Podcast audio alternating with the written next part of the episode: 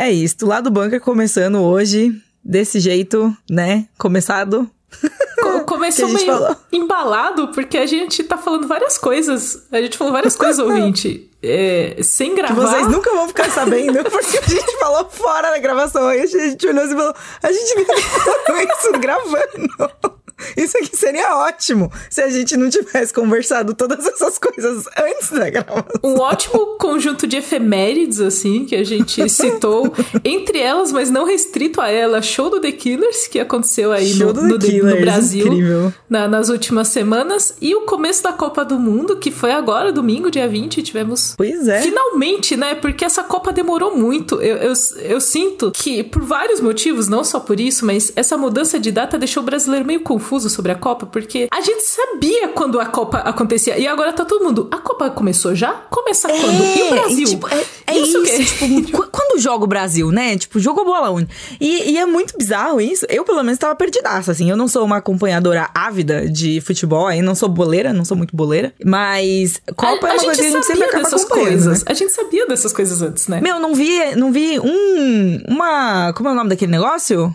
Chaveamento, não é chaveamento? Tabelinha, a tabelinha da Copa. Isso, tabelinha. Não tabelinha. vi uma tabelinha, não vi um estabelecimento me dando tabelinha? Poxa, eu Você gostava. pediu um delivery e chegou a tabela. Sabe, tipo, sabe, o que que aconteceu? Fazer um bolão, Priscila, um bolão. Ninguém me organizou um bolão. É pra verdade. Apostar coisa, putz, ali acho que vai ser 2x1 um Brasil, não sei o quê. É, não nada. Ou, nada. ou as pessoas estão organizando e a gente não tá sabendo. Porra, não. Olha, atenção, redatores do lado bunker, do Nerd Bunker. Se vocês fizeram um bolão e não chamaram as chefes, eu vou ficar muito chateada, viu? Eu sei que tem um grupo, é eu sei que tem um grupo que eu não estou, porque é normal e é saudável que o tem um exposed, grupo. O, ex, o auto-exposed hoje está fortíssimo. Eu tenho absoluta é certeza que isso existe e tá tudo bem, sabe? Tá, é sobre isso e está tudo bem. Mas. É sobre isso e tá tudo bem. Porém, se não chamar a gente pro bolão, a gente vai ficar triste. Exatamente. Aí eu não perdoo. Aí, assim, eu vou ter vou ser obrigada a passar muitas pautas para todo mundo fazer. Brincadeira, gente. Eu não vou fazer isso, não. Ó, ela vai, ela vai passar todo mundo fazer as pautas que não gosta de fazer. É Exatamente. É o Eloy vai fazer muita coisa de anime. O Eloy assim. vai fazer muita coisa de anime. é, eu gosto que essa é a primeira reação que a gente tem sempre, assim. A primeira coisa que vem à mente é isso, é entendeu? que o Eloy merece, né? O Eloy merece. É isso. Enfim destilando aqui amor, muito amor aos nossos co companheiros, nossos colegas de trabalho. A gente vai começar agora, a gente vai pra escalada.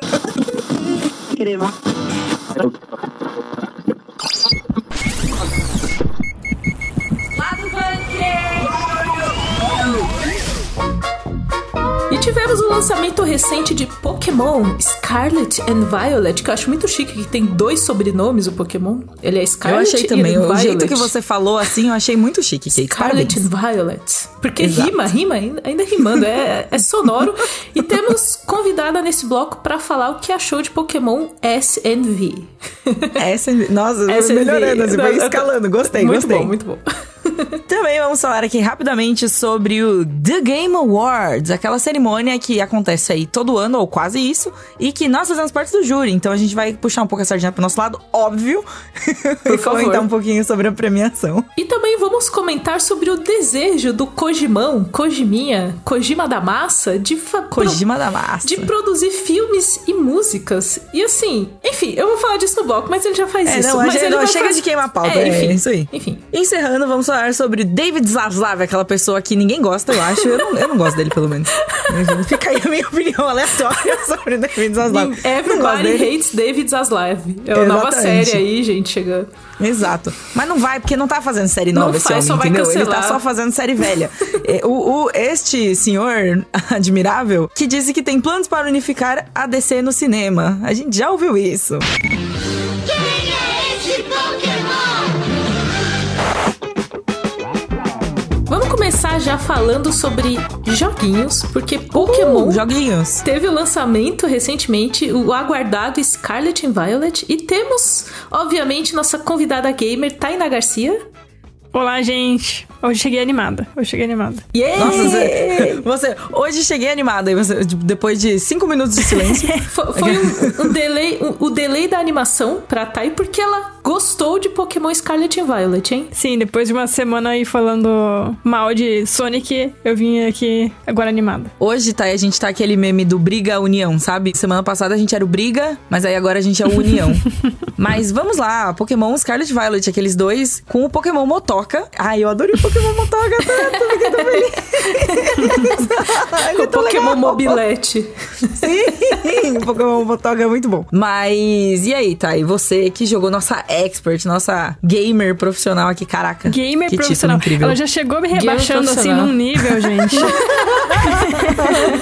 foi mal, foi Mas mal, é pra ofender mesmo? A assim, animação foi embora, desculpa, assim, des sabe? Desculpa, Thay, desculpa. Mas enfim, conte pra gente. Pokémon, e aí? É, eu joguei o Pokémon Scarlet, edição é, Scarlet que tem o Pokémon lendário Goraidon. Inclusive, eu amei ele. O Pokémon Motoca isso, Retrô. Isso, que nem a Pri Primitivo. falou. Ele é o Pokémon Motoca. O Pokémon lendário do jogo é o Pokémon Motoca. Você usa ele pra andar no mundo aberto. Como se ele fosse uma bike mesmo, as bicicletas que tinha nos outros jogos. É, só que é muito mais da hora, né? Você tá montada num Pokémon, explorando o mundo Pokémon. Isso só já foi, sabe, meio mágico, assim, falando de forma geral. Parece incrível, parece incrível. Mas assim, dando uma resumida do que é o jogo, ele é o primeiro jogo da série principal que tem um mundo aberto. Você, em algumas horas de jogo, passando aquela parte tutorial e tudo mais, você já tá é, livre para explorar o mapa inteiro, se você quiser. Já tá livre pra andar onde você quiser. E... Parece chique. É, sim, bastante. E tem outra novidade também grande que é, a história, na verdade, ela é ramificada em três arcos narrativos. Então, é, então você tem aquela rota é, mais clássica que você tem que derrotar os líderes do ginásio para se tornar o campeão, que é o, o básico. E aí tem duas novas rotas que são mais interessantes para mim por serem novidades, mas que na prática também para mim foi mais divertido, sabe? A primeira primeira, a primeira rota é, dessas diferentes é, se chama Path of Legends, que numa tradução é, literal seria a Rota dos, das Lendas, que basicamente você tem que achar cinco pokémons titãs, que são pokémons gigantes que comeram uma erva mística, então por isso que eles são gigantes e mais fortes. Você tem que achar eles, caçar, batalhar eles como se fosse um boss com uma barra de vida imensa e... Eita! Sim, sim. E aí achar a erva que eles comeram para poder pegar e ajudar um, um, um cara chamado Ar Irving, que ele tá criando uma, um remédio com essas ervas. Então, sim, sim, é uma, é uma... É um momento meio Shadow of the Colossus, assim, né? Tipo, sim, você sim. sai correndo no mundo tal. Sim, atrás dos titãs. E esse eu achei muito interessante, porque é em narrativa, porque para mim expandiu bastante o que eles podem fazer com Pokémon, né? Só batalhar, sabe? Tipo, dá pra você criar um remédio. E ainda o Tem um arco narrativo legal em que ele esconde alguns segredos, então tem um mistério ali. E além disso também, não pode falar muito nisso porque é spoiler, mas falando de forma geral, fazer as missões dessa rota meio que deixa a exploração do mundo aberto mais fácil. Ele meio que dá uns recursos para deixar mais prático e rápido as coisas. Interessante. É, só não vou falar muito dentro, porque daí é território de spoiler. Não, não por favor, não. Não fale. Inclusive, não quero saber. Sim. Ainda não me conta. A gente vai brigar. vou voltar pro, pro sticker de briga. não, não, não. Mas é porque é mais legal a surpresa, melhor deixar pra galera descobrir. Mas para mim, essa foi a melhor rota. Foi a rota que eu mais me diverti, achei a mais diferentona, assim, de forma geral. E a outra rota que é uma das novas. É... Se eu não me engano, o nome é Star Street, porque tem é, uma equipe que se chama Team Star, equipe estrela, numa tradução literal, é, que é um grupo de alunos é, bagunceiros, rebeldes, que se rebelaram contra a escola e eles criaram o grupo deles é, para criar caos em todo lugar que eles passam. É o grupo de delinquentes sim, do. Sim, sim. E uhum. aí essa rota é basicamente para você é, invadir cinco bases dessa equipe, é, fazer um desafio lá que é derrotar 30 pokémons em 10 minutos. E aí derrotar. Caraca, é, derrot... meu Deus! e aí derrotar o líder da base. E aí ir meio que diminuindo as forças deles. Então é meio que é uma rota assim que é meio focada no bem maior, que você tá fazendo um bem assim para aquele mundo, tirando esse pessoal. E daí você acaba também descobrindo que eles têm motivos, sabe? para eles serem rebeldes. Você acaba descobrindo mais sobre eles, porque cada personagem tem o seu arcozinho dentro da história e você vai aprendendo mais com eles. E também é importante falar que cada rota, cada dessas três rotas que formam a história, ela é auxiliada por um, por um NPC, que é seu amigo. Que nem eu falei, no Path of Legends tem o Arvin, que é o moço que tá fazendo o remédio. Aí no ginásios tem a Nemona, que é meio que a amiguinha que é rival. E é, nesse do Team Star é um é meio que uma pessoa que hackeou seu telefone e tá passando informações para você na surdina, assim, ó. Ela não revela a sua identidade. Inclusive, isso é algo que vai, vai ter mais coisa pra frente, porque é explorado na narrativa, tem mistérios, você vira voltas e tudo mais. E se chama Cassiopia. Também é melhor não falar muito sobre esse personagem, porque é legal você descobrir. Mas o que eu gostei é que, sabe, tem, tem todo um desenvolvimento de personagem dentro das três narrativas. Tem uma expansão do universo é, da franquia, dos jogos principalmente, porque a gente vê uma coisa diferente que não tinha antes. E eu achei muito interessante, sabe, ter três narrativas. Só que aí a gente chega. Vou, vou puxar a parte negativa de tudo isso, porque eu só tô falando bem. Vixe, ela, ela tava até agora, tá? E já passando ali, né? Tipo, encerando assim, limpando a janela. Olha que lindo, né? Assim, Pokémon, não sei o que. Agora vai chegar, tá, vai jogar o, as opiniões. Vai, Thay, manda ver. Não, mas assim, de forma geral, eu gostei muito das três narrativas. Eu achei que elas conversam muito bem. Eu, eu, me, eu me senti incentivada a fazer as três, eu queria fazer as três. Só que, assim, antes do lançamento, eu fui até o México para testar o jogo antes do lançamento. E lá a gente meio que teve uma apresentaçãozinha sobre o jogo. Os assessores explicaram um pouco o jogo e eles falaram que o foco do jogo era meio que ser um jogo sobre escolhas, para você ter liberdade. Então eu meio que fui jogar o jogo para review ter essa ideia. Os desenvolvedores falaram que é essa premissa de jogo de escolha de liberdade. Só que daí quando eu cheguei lá tudo mais, tem o um mundo aberto que vocês podem explorar e tal.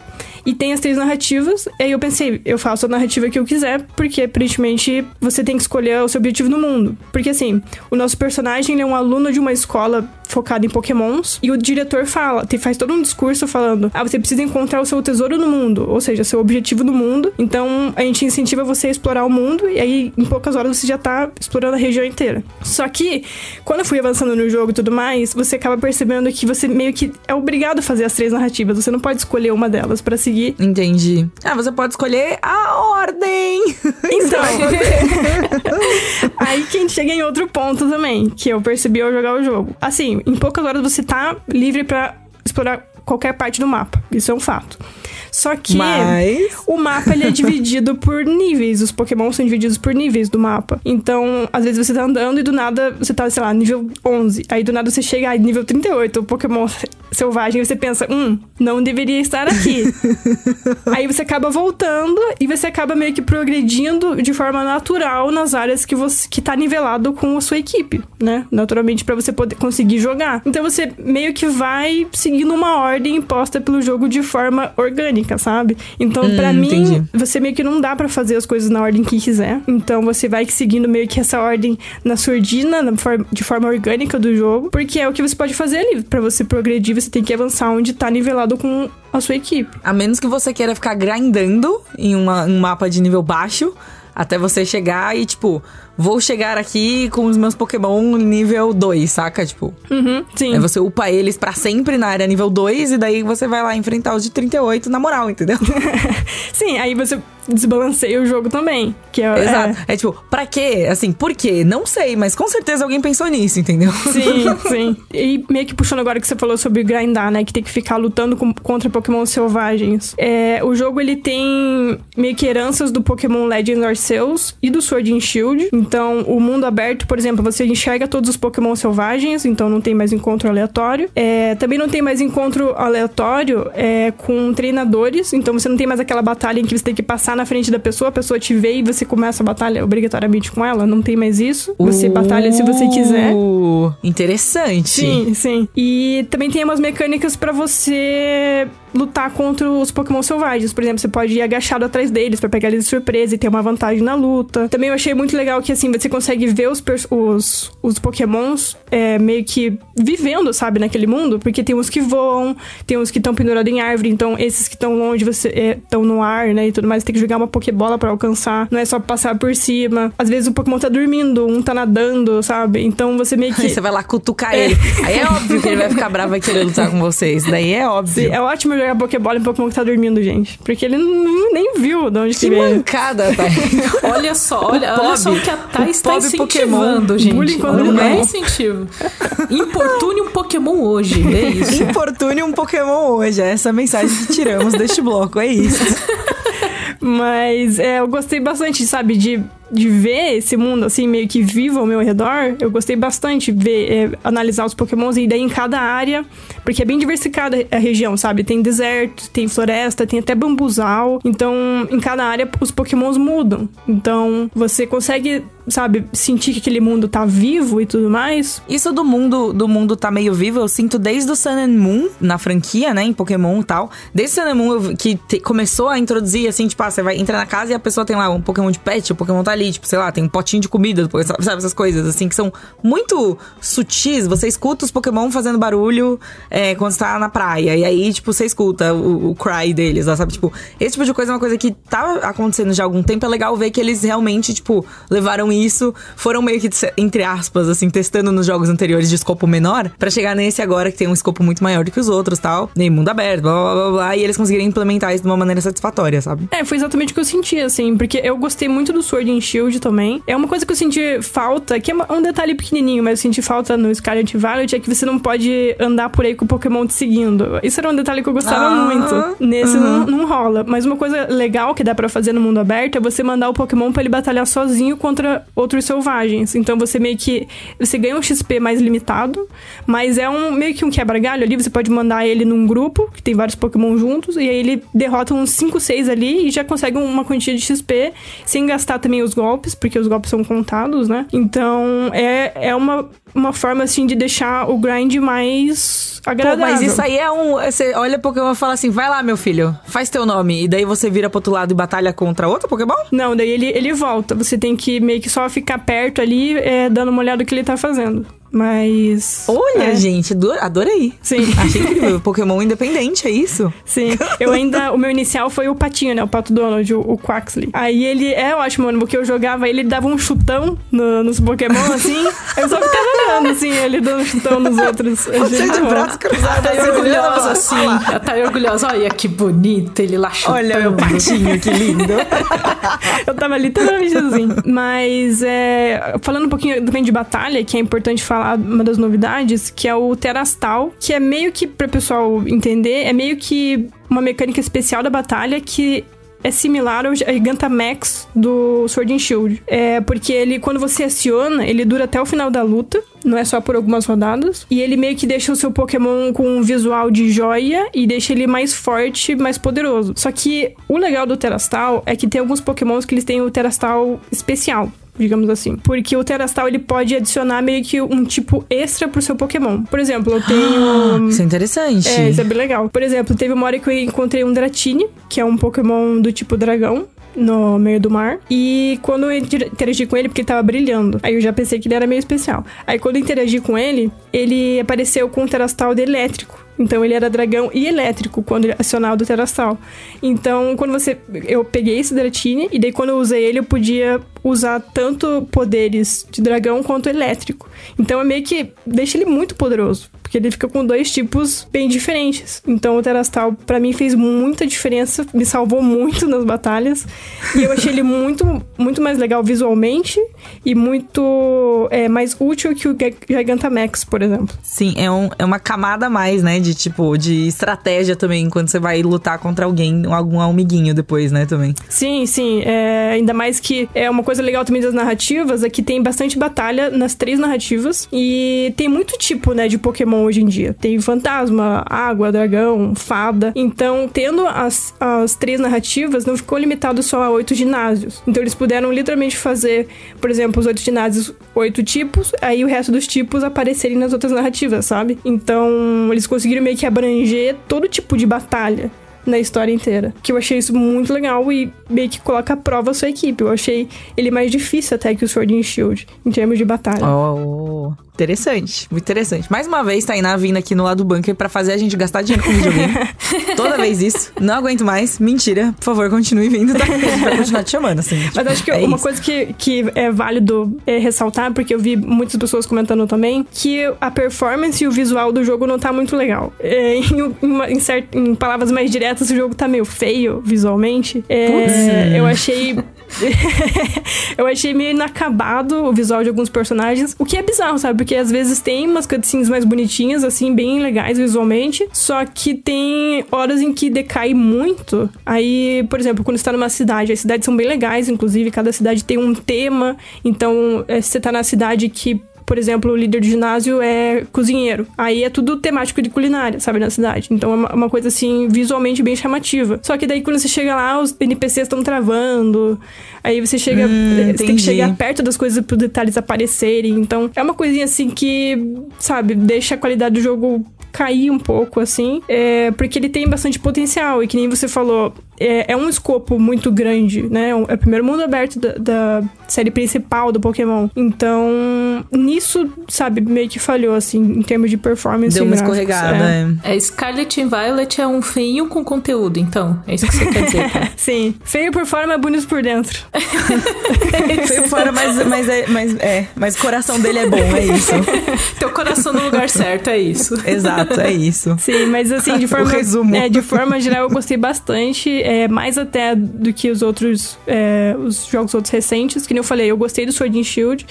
Só que antes do Sword and Shield eu não tava gostando mais muito dos jogos principais. E esse realmente me pegou, assim. Eu, eu, eu acho que a partir de agora eles têm potencial para só ampliar o que eles já fizeram até aqui. E acho que realmente era meio que as inovações que a franquia precisava, sabe? Porque o pessoal tava meio que pedindo já algumas mudanças, é, porque era a mesma fórmula, só uma é, repaginada por cima. E eu achei que realmente aqui eles colocaram um conjunto de inovações que funcionou, sabe? Deu certo. E ainda manteve aquela essência, sabe? Do Pokémon. Eu me senti uhum. de novo quando eu ficava. A magia Pokémon. É, quando Igual eu ficava, por Disney. exemplo. É, eu lembro até hoje, quando eu jogava Pokémon de, é, de Game Boy, e aí acabava a pilha, e aí, sabe? É, eu ficava esse final de semana inteiro sem jogar, e aí eu ficava triste porque eu queria jogar muito Pokémon. Então foi esse sentimento quando eu era pequena jogando Pokémon, só que de uma, uma aventura assim atualizada, modernizada, ampliada.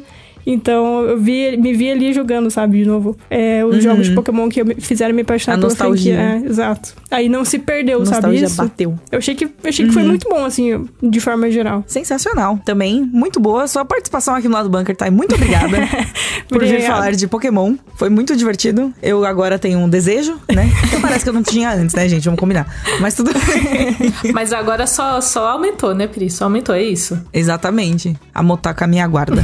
tudo que eu tenho dizer. Muito bom. Mas obrigada, Thay. Valeu, eu que Thay. agradeço, gente. Até. Até, beijo.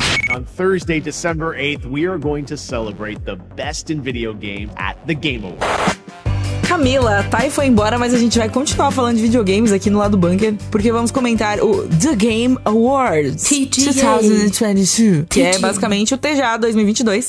Estamos aí prontos para votar já, né? Frenéticos ali no site, tá, tá, tá, tá, tá, tá, tá votando pelos nossos jogos favoritos. E assim, é isso. Teve muito God of War, teve muito Elden Ring e é isso. E teve muito Stray. O jogo do gato foi indicado a jogo do ano. E assim, eu já sei em quem eu votaria, entendeu? Eu adorei ver o Stray na lista. Pô, que da hora, mano. Eu acho que é sempre válido ter esses jogos. Porque quando a gente pensa, ah, jogo do ano, blá, blá, blá, sempre vem à mente aqueles jogos que tem um marketing absurdo, né? Que são jogos que têm um grande investimento não só na parte de é, produção, né? Como um God of War da vida, assim, tal. Um Elden Ring, um Horizon Forbidden West e tal. Mas jogos que tem muito investimento também nessa parte de divulgação de marketing, né? Então são jogos que, mesmo quem não joga tanto videogame, quem não tá tão acompanhando as notícias, às vezes é, sabe que existe, sabe? Tipo God of War. Todo mundo Sim. sabe que God of War existe. Elden Ring já acha um pouco mais difícil. Mas você vai lá pegar um metrô, tem lá uma comunicação de Elden Ring, você fala: olha que bonito, parece Senhor dos Anéis, essa letra. Sim. E Ring, teve Senhor dos Anéis, e Rings of Power, entendeu? Então você já The faz Elden todas as ligações ali. Power. The Elden Rings of Power, entendeu? Dá pra fazer, entendeu? Mas, e aí quando aparecem esses jogos, eu sei que uns anos atrás teve Hades, né, também, que foi excelente, jogo excelente. Sim. Inclusive, um beijo, Hades. Te amo Super Giant. Sim, nossa, meu noivo zerou super esse jogo. Mais de uma vez ele adorava. adorava. Eu, achei ele, eu achava ele um jogo bonito, muito colorido, com um design diferente. É, ele tem um design muito bonito. Eu gosto muito de Hades. E o jogo do gato é um pouco dessa energia de tipo. A galera abraçou muito quando o jogo saiu. Antes do jogo sair e depois que ele saiu, a gente teve muita repercussão nas redes sociais. As pessoas jogando, postando print. Mas isso daí é culpa do quê? É culpa dos gateiros, né? Então, mas a melhor. Eu ia falar que a melhor categoria de prints sobre Stray foram prints de pessoas jogando Stray e os gatos olhando pra TV do tipo, que gato é aquele? Aquele gato sou eu, aquele gato é... Assim, ó todos os jogos, todos os real, assim, todo jogo que tem um gato e o gato mia no jogo é a melhor coisa. Porque o gato de casa, ele fica muito intrigado, tipo, por que a televisão está miando? O que aconteceu? Ela está falando tipo, comigo? Are we human? É, Are we dancer? É, exatamente. What's happening? A lá, do The Killers. The Killers, The Killers. Eu tô em The Killers Language essa semana, gente, desculpa. Muito Brandon Flowers no meu coração, assim, eu tô muito feliz. É Enfim, isso. mas é, entre o jogo do ano também, acho que a grande, a grande treta é Elden Ring e God of War Ragnarok. Tipo, é, então, assim, que, a gente não tem ganhar? dúvida, né? Não, a gente não tem dúvida que vai ser entre os dois, eu diria, porque são Sim. os dois maiores jogos mesmo. Eles trouxeram, tipo, experiências narrativas muito interessantes, eles trouxeram né, jogos muito bem trabalhados, muito bonitos, com trilhas sonoras muito boas. Eles foram indicados em, tipo, todas as categorias. E eu sinto que Horizon também poderia estar ali nessa disputa, mas acabou que ele não foi tão bem recebido quanto a gente esperava, assim. Tipo, ele falou, uau, Horizon vai vir o próximo Horizon e ele parece que não, não pegou tanto assim, né? O problema do Horizon este ano, Forbidden West, e porque a gente não ouve falar tanto dele, é o seguinte: ele foi lançado no dia 18 de fevereiro. Uhum. Né? De 2022. Elden Ring foi lançado no dia 25 de fevereiro de 2022. É. Então, meio que quem comandou toda essa parte, é, essa, né? Esse frisson da galera nas né, palavras. Nas Exato. Quem comandou o burburinho de redes sociais acabou sendo o Elden Ring mesmo. É a segunda vez que isso acontece com Horizon, inclusive, eu queria dizer, porque o primeiro saiu junto com o, o, o Zelda Bafo do Selvagem, o Breath of the Wild. Saíram Sim. juntos. Então, tipo, Horizon, assim, pode ser um jogo incrível, mas ele sempre tá sendo lançado na, tipo, na época errada. Ele tá parece, sempre na sabe? sombra de alguém, né? E eu vou Exato. falar que isso rolou aqui em casa isso é também. Triste. Porque, tipo, assim, jogos de lançamento são caros. E aí meu noivo olhou e falou: Putz, eu queria jogar Horizon. Mas eu quero muito jogar Elden Ring. Qual que eu compro agora? Elden Ring? Exato. Horizon é, pode ficar mais pra frente e tal. Depois ele comprou Horizon, nem, não gostou muito. Mas eu acho que nessa escolha acabou que, tipo, Elden Ring foi o mais, assim, priorizado especialmente por quem gosta de, de jogos nesse estilo, então. Exato. E, e, e enfim, né? Tipo, de, gente, jogo é caro, a gente sabe, a gente também, né? batalha aí pra isso Poxa, e tal. no então, lançamento faz... está difícil, viu? Exato, não, faz completo sentido isso de dele ter ficado meio assim, tipo, esquecido na esquecido no churrasco, sabe? Só, é que eu lembrei do meme de esquecido no churrasco, aí eu pensei na menininha do Horizon, a, a, a Loi, né? Ela, tipo, num churrasco lá com Tipo, ninguém me levou. lá, esqueci. Ninguém me deixou, ninguém me levou junto. Enfim. Enfim, outro ponto que eu queria levantar aqui do Game Awards é justamente o de jogo mais aguardado, né? Que também aí premia o, o, o jogo mais esperado pelos fãs do futuro aí. E que temos Final Fantasy XVI, que é o meu jogo mais esperado, tá? Sim. Mas assim, novamente, as, as, opiniões das hosts, as, opini as opiniões das apresentadoras não refletem a opinião da redação, num geral. Então, eu estou falando Sim. aqui por mim, tá? Se a gente votou ou não votou nele, não vamos contar, porque o voto é secreto. Exatamente. Então, então vocês, vocês podem ficar confabulando aí o que vocês quiserem, mas ninguém vai saber. Exatamente. E para mim, é, os jogos mais aguardados é uma lista assim, tipo, um soco na minha cara. Então, é uma assim, lista sabe? muito difícil, porque depois a gente tem Hogwarts Legacy, que apresenta um mundo ali do, do universo mágico de Harry Potter que muita gente quer jogar. Assim, é um, é um, desejo. A gente tem Resident Evil 4, que assim, é o mais aguardado. Resident Evil 4. É, desta casa, da Casa Souza. Ah, é, é, o mais aguardado da, da, The House of Souzas. The House of Souzas, gostei, gostei. A gente tem Starfield, que foi anunciado há 75 anos e, né, tá aí? Tá aí? Será que tá aí? Será que vai vir? Será que não vai vir? E a gente tem o Bafinho do Selvagem 2, o Legend of Zelda Tears of the Kingdom, que é um dos jogos mais aguardados, tipo, sem sombra de dúvida. Nossa Ainda mais tendo em vista o sucesso que o primeiro fez, o quão importante ele foi pro Nintendo Switch, toda, enfim, né, gente? O quanto, o quão importante ele foi pra franquia o Zelda, o quão importante ele foi para jogos de mundo aberto num geral. Tipo, Sim. sério, tipo, foi um jogo muito importante. E vai ser uma sequência dele, né? Vai ser uma continuação aí direta dele. Então também é um jogo muito aguardado. Eu acho que estamos bem servidos, eu diria. Todos os indicados são aguardados por grupos grandes, assim. Tipo, tem, tem grupo, vários grupos de fãs que facilmente escolheriam algum desses. Então eu estou curiosíssima, Pri, pra saber quem vai levar é. essa, porque depois de jogo do ano, acho que é uma das mais disputadas também. Outra categoria que eu queria comentar aqui pra gente puxar para um outro assunto dentro desse assunto ainda, tudo vai fazer sentido quando a gente chegar lá, é a de melhor adaptação. Né? Então é a primeira vez que a gente tá tendo uma categoria para premiar adaptações de videogame, o que é muito legal. A gente teve esse ano várias adaptações. Nesse, esse ano não necessariamente, mas tipo, a gente teve Castlevania na Netflix, a gente teve anime de Dota, a gente teve um, o, né, nos anos anteriores, filme de videogame, a torta direito. Então, Sim. tipo, a chegada dessa categoria no Game Awards eu acho que é bem interessante de ver. E a gente tem cinco indicados muito, muito legais, muito fortes. A gente Sim. tem o Arcane, League of Legends, que é tipo a animação de, de LOLzinho e tal, que saiu, foi incrível, fez um, um puta barulho quando saiu. A gente assistiu aqui, enfim, eu sou muito fã, eu gosto muito.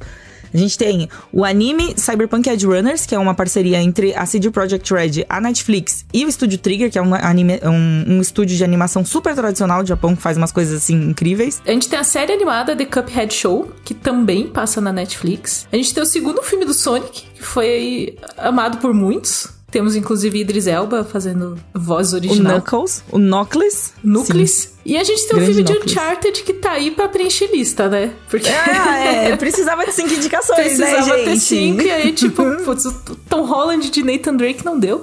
Mas, Mas... eu acho eu acho muito interessante porque para mim é, um, é uma forma do, do TGA falar que tá olhando para outras coisas também, tá olhando para o mercado de um modo geral e a gente tá tendo cada vez a gente tem muitas adaptações que estão começando a chamar a atenção, né? Porque acho que adaptação de game a gente tem há bastante tempo, de várias formas, mas a gente tá começando a ter coisas interessantes. O anime de Cyberpunk é muito legal, porque é, vai além do jogo, brinca com o estilo de animação, coloca coisas a mais ali.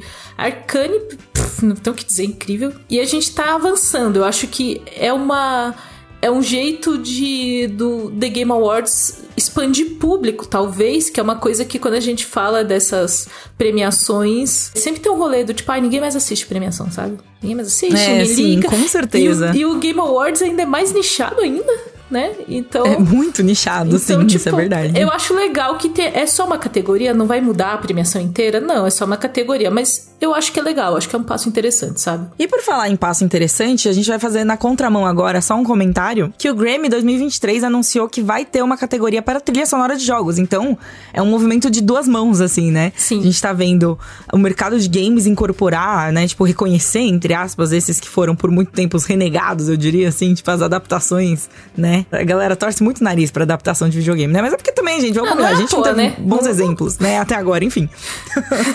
não estou passando pano pra adaptações ruins de videogame. Mas é, é, legal ver que é um movimento que, tipo, tanto o Grammy aceitando videogames como uma, tipo, incorporando como uma categoria separada, né? Uhum. Reconhecendo pra, tipo, ter um reconhecimento maior para esse tipo de composição, para esse tipo de arte. E, do outro lado, os videogames abraçando aí as adaptações que foram motivo de pesadelo durante tantos anos, assim, sabe? Então, o, o gamer, ele tá bem servido de todos os lados. Inclusive, essa parte de trilha sonora eu acho bem legal, porque eu trabalho no, no dia a dia, eu trabalho muito ouvindo trilha sonora e mesmo. Vocês sabem que eu não jogo, eu não sou uma pessoa de jogos, mas eu ouço muita trilha sonora. De God of War, que é mais. que é uma coisa mais é, grandiosa, assim, eu gosto muito de ouvir essas trilhas. Então, é, as, as, indicações do Grammy foram curiosas, vocês veem no link que tá na descrição aqui do episódio, mas é muito legal reconhecer isso, porque é, é uma. Eles criam a trilha pro jogo, né? Eles, tipo, sim, criam sim, do é um zero. trabalho muito importante. É, legal. é. konnichiwa. Kojima Hideo desu. Vai o Kojimão. É um Pokémon. Tipo, vai Kojima, vai, escolhe Kojimão. você! Então, gente, vamos começar a falar esse bloco sobre. Ainda no tema de, de games, que também são outras mídias. Nosso querido Kojimão Kojiminha, Kojima da Massa, Hidel, para os mais íntimos. Ele está interessado. Hihi. Hihi. É quase Rihanna, mas agora eu quero um feat. Não, é verdade. Eu agora quero, é com. Eu quero uma música da Rihanna com o Kojima fazendo backing vocal, assim. Enfim, fui longe. Vamos lá. O Kojima, ele tá interessado na produção de filmes e músicas. Então, o Kojima. O Kojima, ele nasceu interessado na produção de filmes, sério, e música, faz muito tempo. Na verdade, esse rolê de fazer games é só um grande passatempo pro Kojima, porque o objetivo de vida dele é outro, entendeu? Exatamente.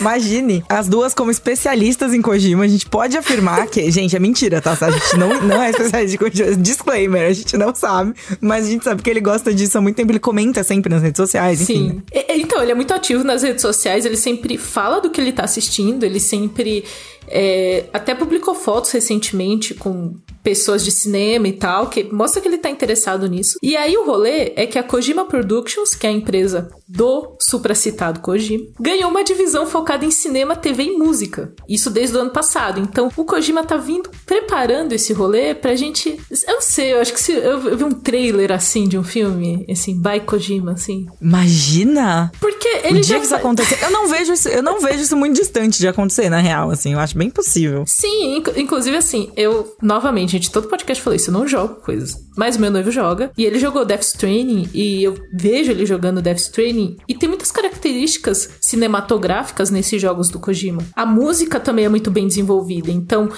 eu, eu sinto que essa, esse rolê de convergência de mídias tá muito assim na cabeça do Kojima, sabe? Tipo, eu tô fazendo um game, mas porque eu posso fazer também uma história mais cinematográfica e botar trilha sonora e ir brincando, porque tudo isso se mistura, eu, eu sinto, sabe? Sinceramente, a essa altura do campeonato, eu me pergunto se ele até faz essa separação, sabe? Ou se é uma coisa que ele só enxerga, tipo, tudo junto, assim, sabe? Sim, é. Tipo, ah, ele pensa na história, ele não vai pensar, tipo, vou fazer uma história cinematográfica. É porque o jeito que ele pensa na história é um jeito cinematográfico, porque as referências dele são assim, né? É o que.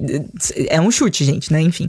Mas é, é muito. Eu acho muito interessante, tipo, também tem a ver com o quê? A convergência dos meios, né? Tipo, Sim. os games e o cinema finalmente se misturando, assim. A gente sabe que já se mistura, né? Não é como se fosse, tipo.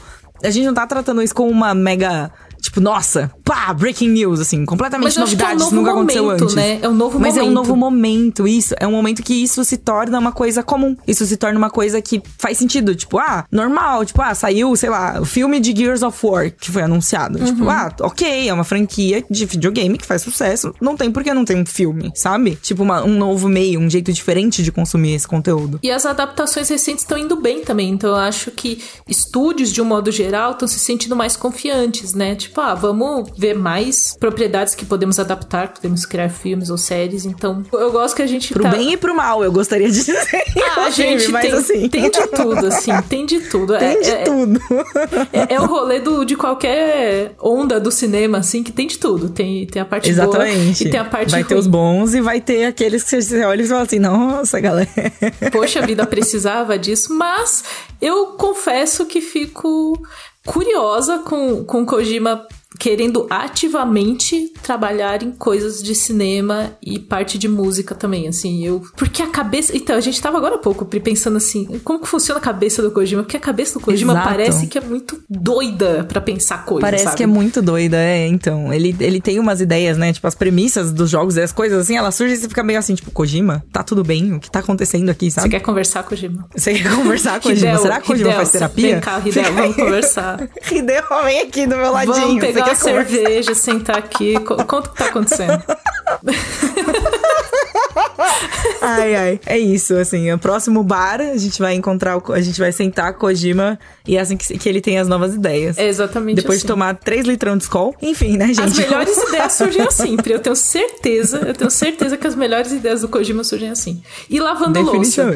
Que a gente tem E lavando louça. Lavando... Lavar louça é, é um momento, né, assim. Qual, qualquer atividade manual que você não tá pensando é o momento que seu cérebro dá uns tipo, pá, coisas. De repente, né? Ou então, ao contrário, os momentos de grande reflexão, quando você tá no banheiro, é, quando você tá no chuveiro, você tá tomando banho. O banho e também aí é você legal. tá ali, tipo, fazendo apenas, é, tipo, sei lá, a higiene pessoal de forma automática, né? Sim. E daí sua cabeça começa a ir longe. Sua cabeça não tá ali pensando, tipo, será que eu já esfreguei meu Não, e tem, e tem Saca? água assim batendo no, no seu rosto, assim, você tá confortável, é um momento de conforto, entendeu?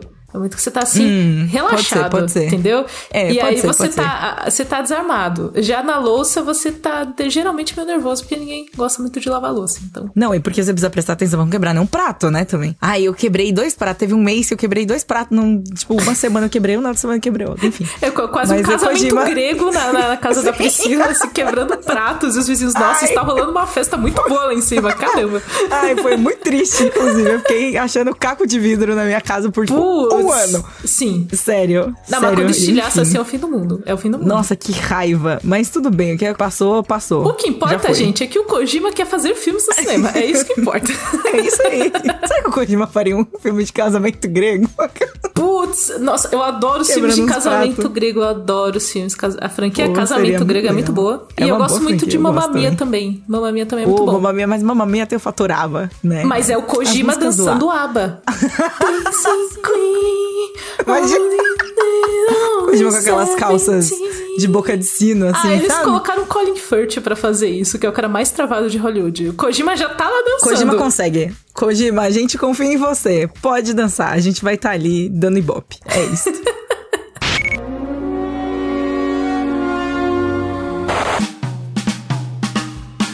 isso, né, gente? Então vamos aqui encerrar. Agora que a gente já foi ali, até o meu amigo Kojima de boca de sino, a gente vai voltar pra quê? Hominho, herói, entendeu? A gente vai voltar Porque pra ficar nervoso nesse bloco agora. Exato, Depois de alegria. Pra ficar tem... nervoso. Nervoso. Porque a alegria não pode dar. A alegria de fã de cultura pop, ela dura pouco, entendeu? não, tô brincando, galera. Porém, mais ou menos. Enfim, vamos à notícia. David Zaslav, aquele, aquele, né, senhor digníssimo, como eu chamei. Sabe? honrado, é, enfim. Que está ali dizendo que não vamos ficar felizes com vários Batmans na DC. Ele quer unificar a porra toda. E, e aí ele soltou a seguinte frase: Nos próximos anos, vocês verão muito crescimento e oportunidades novas na DC. Não teremos quatro Batmans. Ali eu já fiquei triste. Essa, essa parte é um comentário meu, tá? Parte, continuando a frase dele. Parte da nossa estratégia é extrair o máximo da DC. E James e Peter se empenham nisso. É James Gunn e Peter Safran, bom dizer, que são os, os dois que juntam um Kevin Feige da DC, que essa é a ideia. Precisou de dois para fazer um Kevin Feige da DC. Mas assim, eu gosto da frase não teremos quatro Batmans, porque a gente pode ter três Batmans e a gente pode ter cinco Batmans. A gente não é pode verdade, ter quatro, É verdade, eu estava, eu estava sendo derrotista e olhando pelo ângulo errado, Camila. É esse o problema, entendeu? Eu estava sendo derrotista. E, pô, a gente tiver cinco Batmans, vai ser muito vai legal. Vai ser muito legal. Vai o Batman Ninja, o Batman Emo do Robert Pattinson, o Batman do, do, do Ben Affleck, o, do Michael que... Keaton. Eu já tenho quatro. E o Batman Lego. Pode ser o Batman Lego? Que eu gosto, e o Batman Lego. O Batman Lego é ótimo. Eu, eu, gosto muito dele. Eu acho ele incrível. Aí, ó, temos cinco já. Cinco Batman. É isso. Tá liberado, gente. David Zaslav nunca critiquei. ele só não gosta do número quatro, mas eu gosto. Eu gostaria que fossem quatro Batmans, porque você poderia, fazer duplinha de Batman, sabe? Imagina, dois Batman aqui, duas duplas Batman. Batman. Duas duplas. Olha, incrível. Mas o Zaslav, gente, o Zaslav tem vários problemas na administração da Warner Bros. Discovery, e um deles é que ele fala muito. Eu deveria falar menos, Zaslav, porque, tipo, toda semana eu venho entrevistar o Zaslav, que o Zaslav, não, porque o Zaslav falou isso. Às vezes nem acontece, entendeu? Mas o cara fala. É, tipo, tipo, homem, pelo amor de Deus. Tem que pegar a dica do Tite, glorioso treinador da seleção brasileira, olha assim e fala, fala muito. Tem que falar menos, Zaslav. Mas, o que ele quis dizer com esse rolê, basicamente... Corrida! Tite no meio... Tite sempre fala, Corinthians, do meu querido Coringão, ele tava assim no, na Ai, beira do campo, assim, fala muito. É isso, o Zaslav é essa pessoa que fala demais. Mas o que o Zaslav quer fazer aparentemente é que ele quis, acho que, jogar um balde de água fria no rolê de multiverso da DC. Ah, porque vai ter esse Batman, aquele Batman. Ele só falou, gente, não, vai ter um Batman. Qual, qual Batman vai vencer a rinha de Batmans? Não sei. Porque eu não sei como ele vai decidir qual vai ser o Batman. vai decidir não no, bota todo mundo no Free Fire. É, Aí tipo, sai que só um sai vitorioso, é isso. É, vai ter que, vai ter que fazer um campeonato de Batmans para escolher o, Batman que vai ser o Batman da DC. Mas. Porra, como seria um campeonato de Batman? Ia ser muito legal um Ia campeonato de Batman. Muito legal. E eu ainda acho que o Batman Lego vencia, porque eu gosto muito dele. eu, acho, eu concordo, eu, eu gosto muito do Batman Lego. Acho o melhor filme do Batman, assim. Incrível, incrível. Mas o Zaslav, ele tá nesse rolê de, de mudança. O James Gunn falou que já tem um plano para os próximos 10 anos da DC, que todo mundo fala isso todo ano. Há 5 anos todo mundo tem um plano para 10 anos Exato. da DC. Gente, vocês planejam demais, entendeu? Vocês têm que fazer coisa no freestyle. Mas aí. Tem que soltar a mão. O que eu entendi é que o Zaslav quer. Ele não quer multiverso, ele quer um universo tá. só vai ter um Superman. É, é, igual a Marvel tá fazendo até agora. Tipo, tem um Homem de Ferro. Aí você tem a substituta, que é a Coração de Ferro, mas não é outro Homem de Ferro. É um, uhum. uma unidade. É, rolou isso. A única substituição que aconteceu assim foi o Hulk, né? Do Edward Norton, que virou do Mark Ruffalo. Mas é um rolê de We Don't Talk About This. É tipo. Ok. We, we, we, don't, we don't talk about Bruno. We don't talk about Edward Norton. Mas, assim, não é multiverso. Acho que o Zaslav não gosta da ideia de multiverso. E aí fica meio confuso, porque a gente tem o filme do Flash, que vai ter o Ben Affleck e vai ter o Michael Keaton. Mas a gente tem o Robert Pattinson, que é uma promessa de um jovem Batman que pode fazer vários filmes numa franquia mais longeva. E aí, assim, que você escolhe? Eu não sei. Eu não, eu não sei qual Batman escolher. também. Eu acho que é, você escolhe pela bilheteria, sei lá. Você olha e fala assim, Usa vai ser esse com aqui certeza porque... vai escolher pela bilheteria, porque este homem só quer saber de dinheiro. Tipo, é lucro, lucro. Zaslav... Mercenário! É isso. Você percebam, gente. A gente gosta muito do Zaslav nesse podcast. Gente, enfim... É que o Zaslav, ele, ele, tinha que falar menos, sabe? Um rolê do Hamilton, assim, sabe, sabe o, o, o Aaron Burr, assim, dizendo lá, fale menos, sorria mais, Exatamente, fala...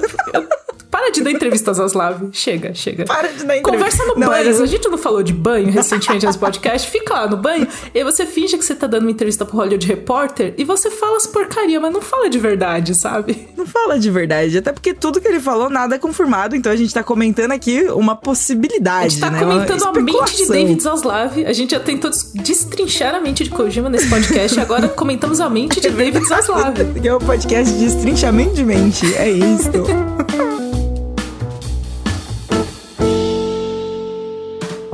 Cakes, eu fiquei impressionada com seu comentário sobre Titi no meio, Titi? Do, no meio do papo de DC, porque eu não sabia que você é boleira, assim, eu nesse sou, nível. Eu sou, eu sou uma boleira arrependida, ex-boleira voltando a ser boleira. É muito complicado. Uma boleira arrependida, entendi. Porque assim, quando eu era na adolescência, eu acompanhava muito futebol, muito, muito mesmo. Hum. Tanto que eu fiz um TCC no ensino médio sobre o Campeonato Brasileiro de Futebol, falando sobre a história de como esse campeonato foi criado, como ele era, como ele tava, como os times disputam tudo. Inclusive, não tenho fotos, graças ao senhor, porque o senhor era bom e naquela época não tinha câmera digital. mas eu me vesti, a gente se vestiu de bandeirinha. Eu tô, tô com uma roupa, meião, chuteira. Nossa, meu Deus. Chuteira de trava mesmo. A gente, Incrível. A gente apresentou, eu e meus colegas, a gente apresentou a caráter. E aí eu parei fantástico, de acompanhar um fantástico. pouco de futebol ao longo dos anos. E só que aconteceu um advento na minha vida que se chama meu irmão. O meu irmão, que é mais velho do que eu, mas ainda assim é um advento na minha vida, ele veio para São Paulo e falou: Eu quero ir no Corinthians, que é o Parque São Jorge, que é o CT de, é o centro de treinamento do Corinthians. Eu falei: Ah, vamos, eu vou em todo rolê. Eu, eu, eu sou uma pessoa que vai em rolês. As pessoas falam: ah, vamos fazer tal coisa? Vamos, vamos enterrar no corpo? Vamos, vamos também, tô indo. Vamos fazer. Camila, cuidado com as coisas que você tá falando, Camila. Cuidado. Enfim, aí eu fui no rolê e aí eu voltei. Aí rolou uma paixão futebolística ali, meio voltando. E eu sou corintiana. Hum, aí entendi. eu comprei uma a camiseta. Reacendeu, assim, né? A chama do, do, da boleira. E aí, quando eu estava voltando para casa, eu vi na banca de jornal um álbum da Copa e sabe? Deu, veio assim no coração. Então é isso. Falou, putz, Aí, tu, é tudo culpa da Copa, entendi. É tudo culpa da Copa e do meu irmão, que sempre é a pessoa que eu vou culpar de tudo na minha vida. Justo. Mas aí eu, eu meio que acompanhei o final do Campeonato Brasileiro e esse começo de Copa do Mundo. Aí eu tô meio que acompanhando, assim. E aí eu sei sobre o Tite, que o Tite era treinador do Corinthians e agora ele treina a seleção. E a gente queria ele de volta no Corinthians, mas ele não quer vir. Então, é isso Pô, aí. Porque isso começar, bem, eu vou começar a falar que o Vitor Pereira saiu do Corinthians, eu vou começar a falar muito de Corinthians aqui. Então, não, não precisa, não é necessário. Se você quer ouvir mais conversas sobre futebol, ouça o Vai Te Catar, que está aí na timeline, com pessoas que Olha entendem mais de futebol do que eu. É, é, pela gaveta, quem tá gavetei o merchanzinho aqui embaixo da porta, ó. Perfeito. Ninguém percebeu? Perfeito. É isso. E vamos deixando vocês, então, com este episódio magnífico de lá do bunker. Nossa, a gente, eu falei muita de... bosta nesse episódio. que, a gente, que a gente perdeu absolutamente o controle no meio do caminho. E é isso, é gente. É isso. Até a semana que vem. Um beijo. Até semana tchau. que vem, é nóis. uh, vai dar tudo certo. Programa editado por Doug Bezerra.